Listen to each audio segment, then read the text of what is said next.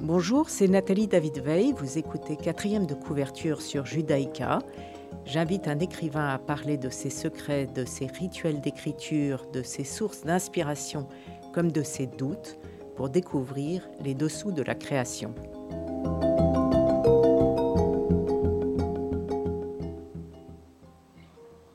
Aujourd'hui, j'ai le plaisir de recevoir Oscar Lalo qui vient de publier Le Salon chez Plomb.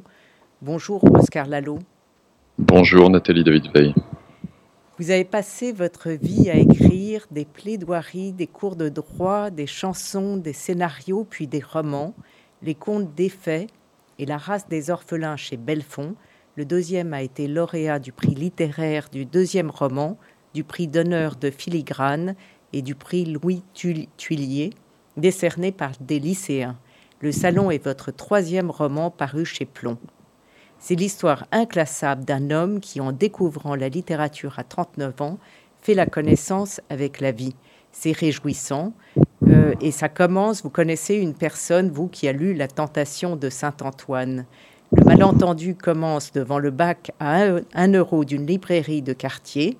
Le narrateur de cette histoire ne saurait expliquer pourquoi ce livre l'appelle, mais il tend une pièce au libraire pour que Flaubert ne fasse plus le trottoir. Le malentendu se poursuit chez un styliste visagiste où notre héros, à la faveur d'un mauvais coup de tondeuse, se retrouve dans l'obligation de rembourser une dette et sans un sou, persuadé du trésor que contient son livre, il propose de faire un salon littéraire dans le salon de coiffure. Le problème, c'est qu'il ne connaît rien à Flaubert et vous dites euh, personne n'a lu La Tentation de Saint-Antoine. Pourquoi est-ce que vous avez choisi ce livre particulier de Flaubert pour, comme, euh, comme début de votre livre, Oscar Lalo? Euh, je, je, c'est marrant parce que les questions que les journalistes vous posent sont si inattendues. Ah, pardon. non, mais c'est fantastique parce que ça, ça, ça éveille, j'ai envie de dire, la spontanéité. Je l'ai lu par un travers que j'essaie de corriger depuis ma plus tendre enfance. En plus, c'est pas bien de dire ça sur Radio Judaïka. J'ai 11 000 livres. J'ai lu depuis, depuis que j'ai l'âge de 3 ans à la faveur d'avoir été malheureusement alité pendant un petit moment. J'ai commencé par des oui-oui. Et après, j'avais beaucoup de livres et, pour les retrouver, je les classais. Et mon grand frère me traitait de petit bibliothécaire nazi. Voilà.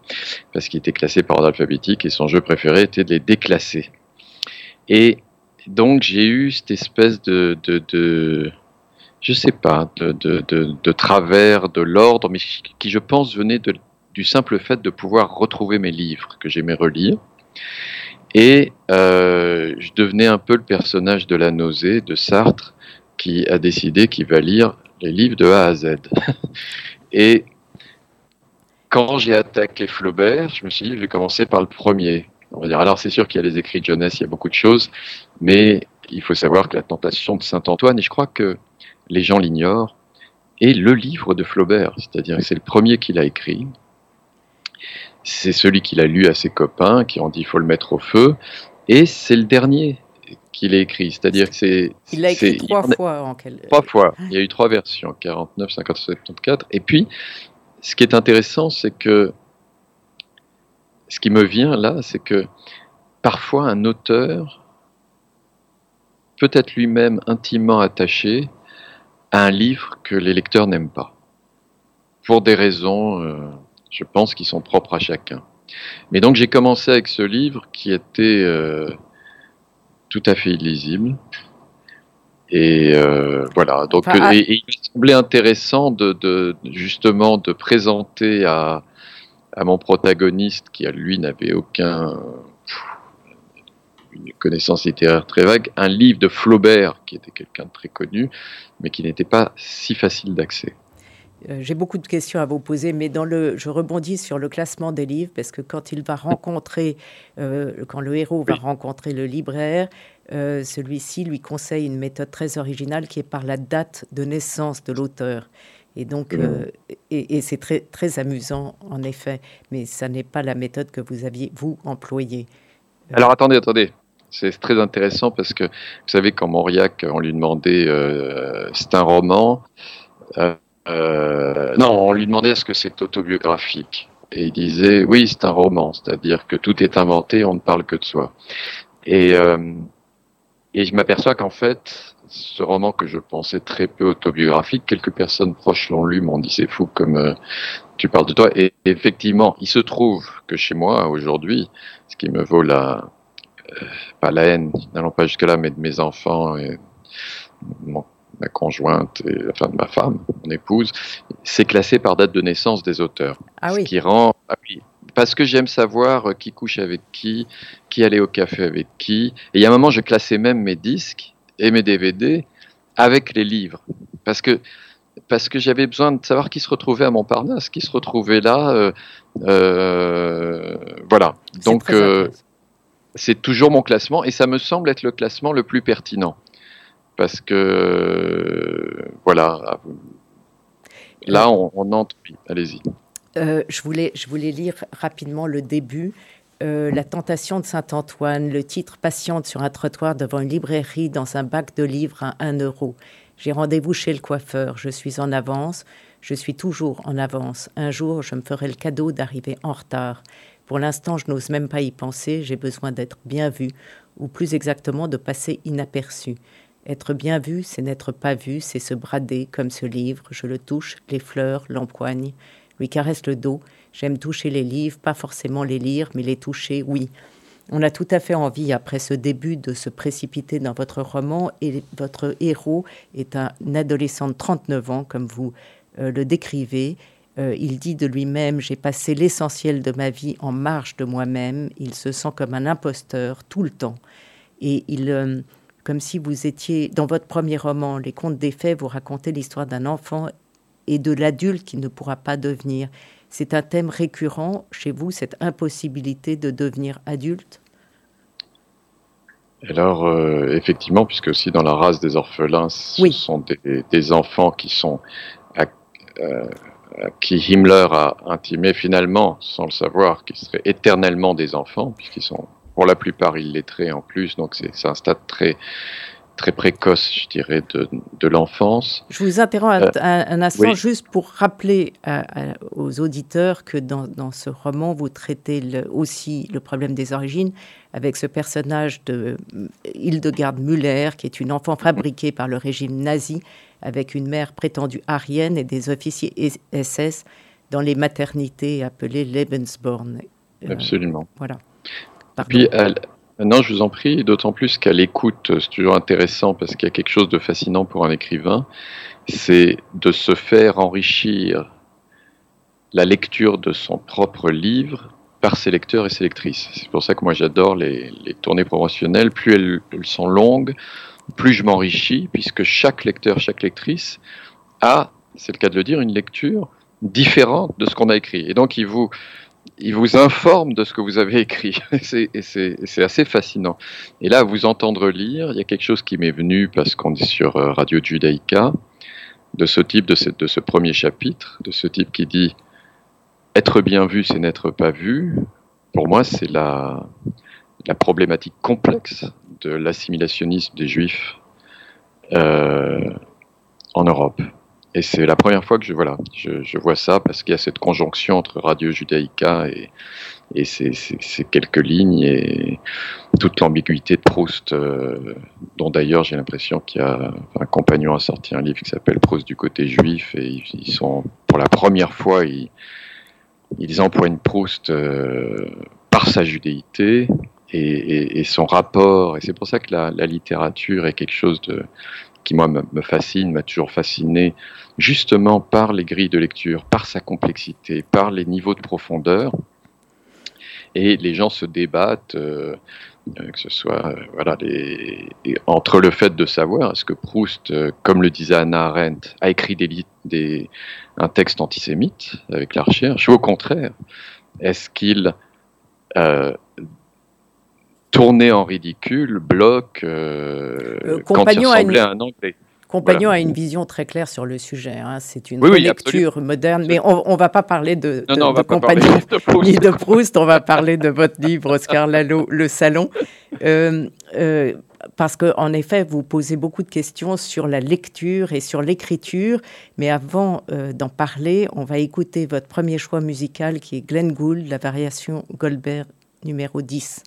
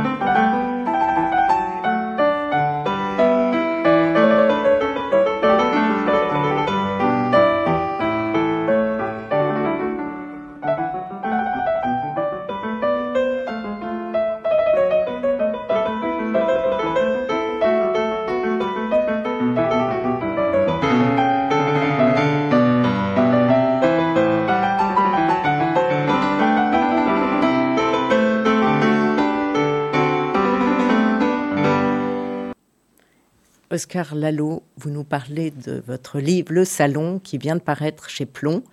Euh, vous parlez beaucoup de, lecture et d'écriture. Alors vous avez des, conseils d'écriture dans votre roman. Vous dites raboter, polisser, couper beaucoup, noyer même ce qu'il y a de meilleur. Euh, et votre meilleur conseil est de ne rien savoir. Le plus sûr chemin vers la transcription de votre âme. Euh, c'est l'ignorance. Est-ce que vous croyez que le savoir empêche l'émotion, Oscar Lalo Alors, euh, si je me peux me permettre de rebondir sur ce qu'on vient d'entendre. Oui. Euh, parce que c'est pour que les auditeurs comprennent pourquoi j'ai parce que vous êtes la seule à, en fait plus ou moins savoir pourquoi j'ai choisi cet extrait et qui est pourquoi et qui est totalement en lien avec le salon, avec le livre que j'ai écrit. C'est que cet extrait, alors je m'en excuse auprès des auditeurs, il faut le voir sur YouTube, donc variation numéro 10 des variations Goldberg, les dernières de, Glenn Gould, et on voit à quel point son jeu, euh, sans que ce soit du tout affecté, est corporel. Il est tellement corporel d'ailleurs qu'à le réécouter là sur votre radio, c'est toujours l'impression qu'il me donne, euh, ce qui est euh, pour moi le, paroxysme du talent chez un pianiste, on a l'impression qu'il y a deux personnes qui jouent. Et en fait, et autre point, il, joue sans partition. Et donc, euh, Glenn Gould utilise énormément son corps. Et il y a dans le salon, pour moi, quelque chose que, que j'ai voulu instiller d'une certaine façon, qui est puisqu'il s'agit de transmission, qui est un thème très juif aussi, peut-être le thème juif par excellence, euh, la transmission qui ne soit pas académique, qui ne soit pas, qui ne procède pas forcément de l'intelligence. Je suis désolé, je reviens à Proust, il disait les gens intelligents écrivent des œuvres intelligentes et c'est pas ça la littérature effectivement, c'est quelque chose de plus. C'est ce petit, euh, cette chose qui, qui, procède du génie, peut-être, effectivement, c'est-à-dire qu'on n'arrive pas à décrire. Et euh, mon libraire Bougon que vous avez cité, qui donne ce conseil d'écriture à cet adolescent attardé de 39 ans qui vit encore chez ses parents, il lui dit finalement, sers-toi de ton corps pour écrire, sers-toi de ton âme. Euh, et et d'ailleurs, c'est ce qui crée les plus gros dégâts à l'école, euh, à moins d'avoir un professeur de français exceptionnel, un professeur de lettres, c'est que généralement autour de l'âge de 12-13 ans, je ne sais pas comment c'est en Belgique, mais ça doit être ça aussi, on vous inflige, Madame Bovary, comme un devoir, comme une étude complexe, alors que je, je, continue à penser qu'il y a une certaine euh, euh, innocence qui doit s'accompagner de la lecture, une certaine non-directivité, et surtout que, surtout avec les classiques, puisque le thème de mon livre est aussi comment aborde-t-on les classiques, comment peuvent-ils devenir un peu moins hermétiques euh, ben, il y a, et, et, je pense que vous le savez, que tout lecteur a fait cette expérience, il y a un moment, une rencontre où on a la maturité littéraire juste pour rencontrer un texte. elle dépend de chaque individu. Si c'est trop tôt, c'est dommage. Si c'est trop tard, bon, c'est un peu facile. Voilà. Donc, euh, je vais faire ce petit détour sur, sur le. Voilà. Euh, votre livre est, est, très, très, très amusant, mais aussi une mine sur, effectivement, que faut-il lire, le rôle de la littérature, qui est de mettre en valeur l'inutile, vous dites. Et puis, hmm. vous, vous, il y a des conseils de lecture. Ne pas lire pollué par soi-même, éviter les obstacles entre le livre et soi.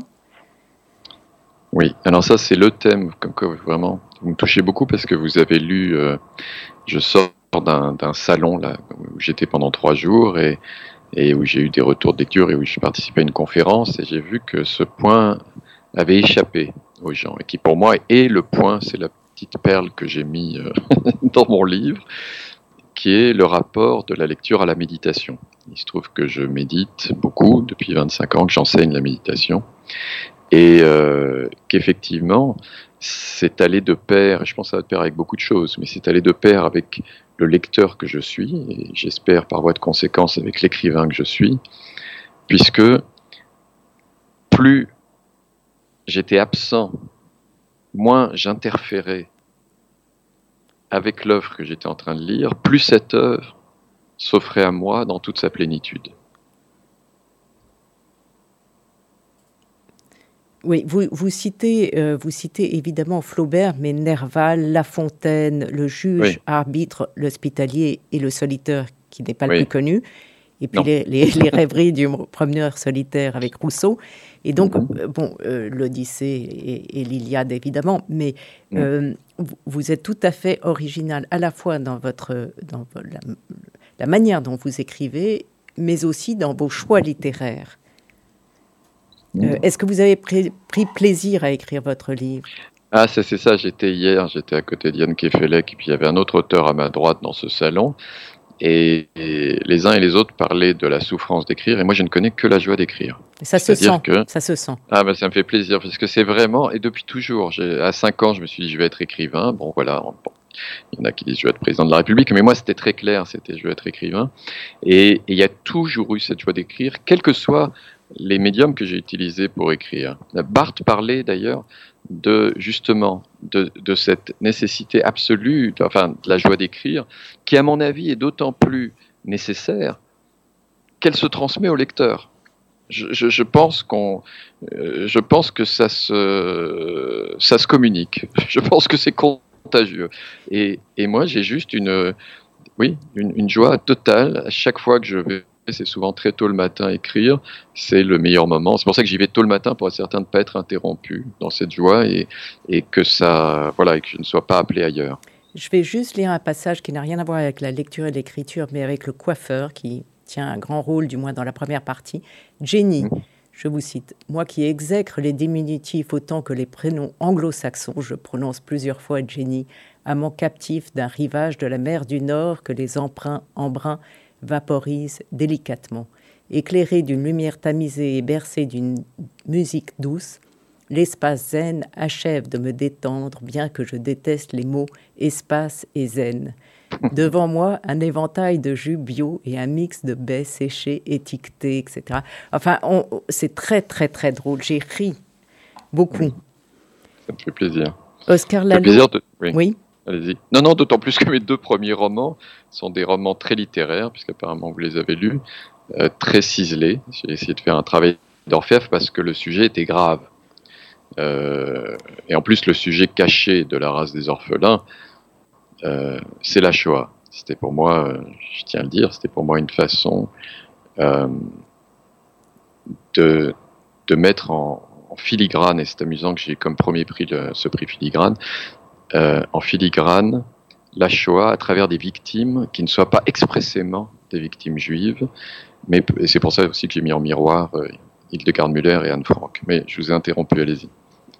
Euh, non, on va écouter votre deuxième choix musical qui est de Keith Jarrett, There is no greater love, et vous, nous allez, vous allez nous raconter après pourquoi ce choix.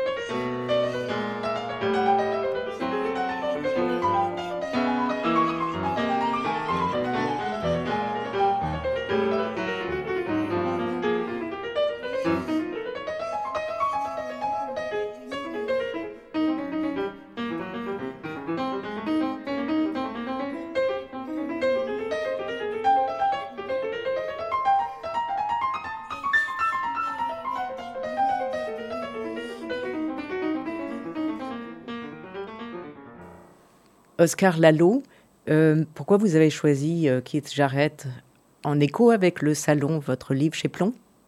Alors, Parce que vous aimez cette musique alors d'abord, je suis. Euh, il y a des génies comme ça, si on doit parler de Keith Jarrett. Il y, a, eu souvent des génies dans tous les arts et dans la musique, notamment dans le jazz.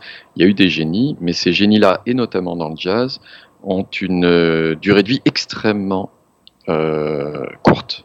Euh, voilà, Charlie Parker, enfin tout, même, même Coltrane, il est mort à 39 ans, je crois. Enfin, et puis, il y, a y a Miles Davis, il y a Keith Jarrett, bien que le pauvre, il ait eu deux AVC de suite et qu'il puisse plus jouer, mais enfin, qui ont laissé, qui ont transformé la musique, qui ont réinventé une musique dont on pensait qu'on a, dont on avait fait le tour. Et, pourquoi Keith Jarrett, au-delà de vraiment de, la, fascination qu'il exerce sur moi pour son inventivité, puis en plus il est aux confins de la musique classique et notamment ce passage on sait plus ce qu'on écoute. C'est ça pour moi la plus grande musique, c'est quand on n'arrive plus à l'étiqueter. Euh, et il fait ce que les musiciens classiques ne font plus aujourd'hui quand il y a des cadences, c'est-à-dire où dans le temps on devait improviser, mais en fait il joue tout ce qui a été plus ou moins écrit dans une improvisation euh, première. Lui, il improvise réellement. Et dans, voilà, dans ce passage, euh, on ne sait plus si c'est du classique, du jazz, etc. Et là, J'invite aussi les auditeurs à aller regarder ce, concert au Japon. Euh, et cette partie à There's No Greater Love, qui je crois se situe à la 38e minute, quelque chose comme ça. Et où là, on voit, bon, c'est la particularité de Keith Jarrett, que lui joue véritablement avec son corps. C'est-à-dire qu'il est même pas, et c'est pas une pause, si j'ose dire. Il n'est pas assis sur le tabouret de piano. Il, il vit absolument chaque note, qui est une façon dont j'écris. Je ne veux pas du tout me comparer à Victor Hugo, mais Victor Hugo écrivait debout, Flaubert gueulait en marchant son texte, et il disait même que les lecteurs devraient gueuler son texte. J'ai essayé, c'est assez intéressant. Il y a quelque chose pour moi de la corporité, c'est-à-dire de, l'acte corporel qui, qui accouche de l'esprit, et c'est vraiment euh, la définition de la méditation qui a été un grand apport dans ma vie, c'est ce lien esprit-matière permanent euh, qui permet de mieux se comprendre et, bon, et, de, et, de, mieux comprendre beaucoup de choses. Mais voilà, Kate Jarrett, c'était aussi en miroir à Glenn Gould pour le fait que, que, que, le côté cérébral ne doit pas tout dominer, quand bien même on serait, parce que le piano, par exemple, c'est très très intéressant, c'est l'instrument euh, où on, touche le moins l'instrument dont on est en train de jouer. On le touche du bout des doigts, de, l'extrême bout des doigts, ce qui est vraiment intéressant. Et donc, et d'ailleurs, on avait reproché à Keith Jarrett de, bouger comme ça. Et comme Gould, d'ailleurs, il fredonne ce qu'il est en train de jouer parce que ça se passe à l'intérieur, ce qui est un autre lien avec la méditation. C'est-à-dire, la musique procède de lui. L'instrument dont il est en train de jouer n'est qu'un instrument. Il pourrait jouer de n'importe quel instrument. D'ailleurs, il joue de la batterie, du saxophone soprano, Keith Jarrett, etc. Et, et, et donc, il s'implique totalement pour que jaillisse la musique de l'intérieur de lui-même à travers ce médium qu'est l'instrument, qu'est le piano en l'occurrence. Oscar Lalo, vous, donc vous écrivez debout, si je comprends bien, et en musique ah non, jamais. Jamais. Malheureusement, j'ai. Non, non, non, non. C'est pour ça que la, la, la, vie devient de plus en plus un enfer pour moi, parce que la musique est omniprésente de la poste au supermarché. Je, je, je peux quasiment plus aller au restaurant. Il y a toujours de la musique parce que j'écoute la musique. C'est aussi un des aspects de la méditation. Quand on mange, on mange. Quand on marche, on marche. Quand on lit, on lit. Euh, par contre, effectivement, je, je, marche quand j'écris, je, je, suis debout quand j'écris, je peux être assis, je peux être couché, mais c'est-à-dire que je, j'essaie d'être en phase, ça peut sembler un peu fou, et c'est vrai qu'on frise la folie, et c'est vrai que euh, tout l'enjeu, je pense, pour un artiste, euh, et là très vulgairement, je vais dire, je me la pète pas du tout, mais c'est un enjeu auquel je suis confronté, c'est de coller le plus près à la création ultime sans verser dans la folie. Artaud est versé dans la folie. Il y en a pas mal qui, sont, qui, sont, qui sont tombés parce qu'ils n'ont pas Nerval, il est à la limite comme ça. Et c'est d'arriver finalement à se déconditionner de toutes les injonctions qui ont été les nôtres tout au long de notre vie par notre éducation, par notre société. Et c'est pour ça qu'il faut être dans un lieu clos, un lieu protégé, où on peut être finalement euh, le fou et le roi, et, et, et accoucher de ce qui ne saurait s'accoucher euh, sans ça. Et je reviens à Kadjaret parce qu'on lui reprochait, j'avais, oui, j'avais pas fini ma phrase, on lui reprochait de s'agiter comme ça. Et il disait, mais si je ne dansais pas ma musique d'une certaine façon, elle, elle, je ne pourrais, elle, elle ne sonnerait pas comme ça. Voilà. Oui, c'est tout à fait intéressant.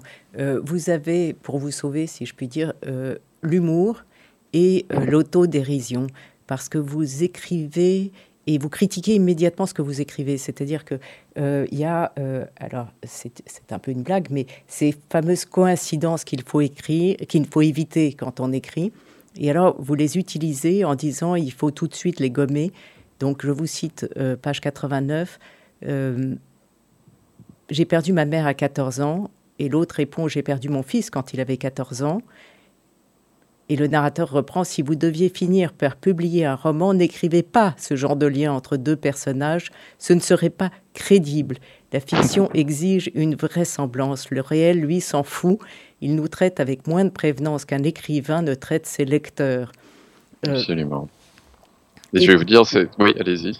Non, mais donc c'est plein de, de petits conseils comme ça euh, que j'ai relevés. Oui, d'écriture, absolument. il y, avait un livre de Charles Danzig, qui est un écrivain suisse-allemand, et qui avait écrit un livre euh, assez passionnant qui s'appelle Retour indésirable, et qui est l'histoire de Kurt, euh, son même revenir, qui était ce grand acteur allemand juif qui pensait qu'il qui était tellement connu, qui pensait qu'il était intouchable même par la SS, finalement qui est allé à, en camp de concentration et auquel le chef du camp était tellement euh, admiratif qui lui a demandé de faire un film. Enfin bon, qu'importe. Et, Charles Danzig a pris le, parti d'un roman, euh, voilà, de coller à l'histoire, mais d'un roman. Et ce qui est amusant, quand j'avais rencontré, il m'avait dit, ce qui est fou, c'est que mon, mon, mon éditeur me reprenait, il me disait non, non, là t'es allé trop loin. Et à chaque fois qu'il me disait ça, c'était sur les éléments réels. Et à chaque fois que j'étais de la fiction, il trouvait que ça n'allait pas trop loin. C'est-à-dire que la réalité va toujours au-delà de la fiction, mais si on la met dans un roman, on n'est plus crédible. Donc c'est vraiment cette dérision absolue de ce que la vie est plus inventive que le cerveau de n'importe quel écrivain. À propos d'éditeur, est-ce que euh, il vous a fait réécrire? Est-ce que il vous a apporté pendant, après euh, l'apparition de votre livre Le Salon? Non, j'ai un, rapport un peu, je ne parle jamais de mes projets. Et, parce qu'au moment où j'en parle, où je le partage, il y a une énergie, voilà, c'est très personnel, je pense que chacun travaille euh, de sa façon, qui disparaît.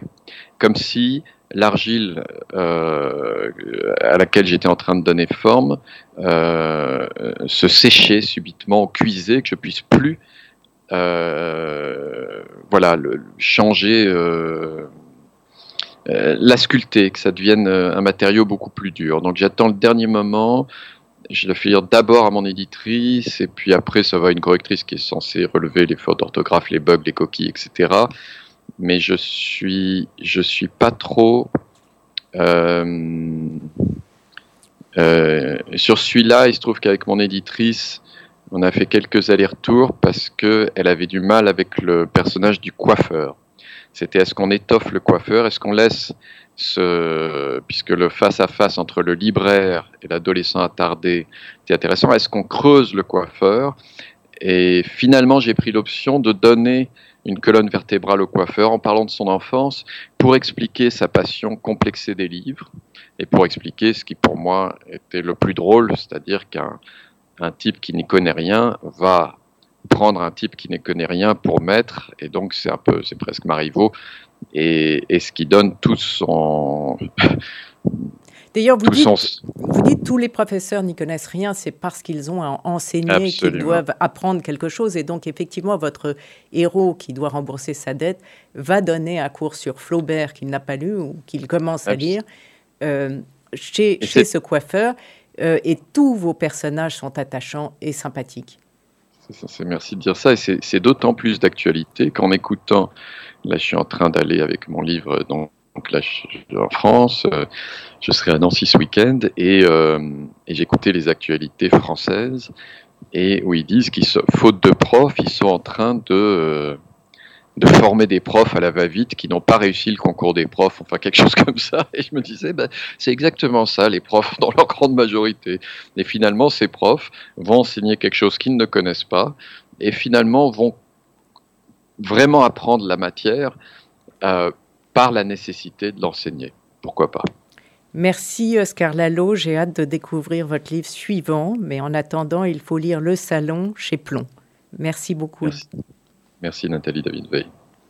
Cette émission sera rediffusée dimanche à 14h. Vous pouvez réécouter quatrième de couverture sur vos podcasts et sur le site de Radio Judaïka. Je vous retrouve mardi prochain à 11h.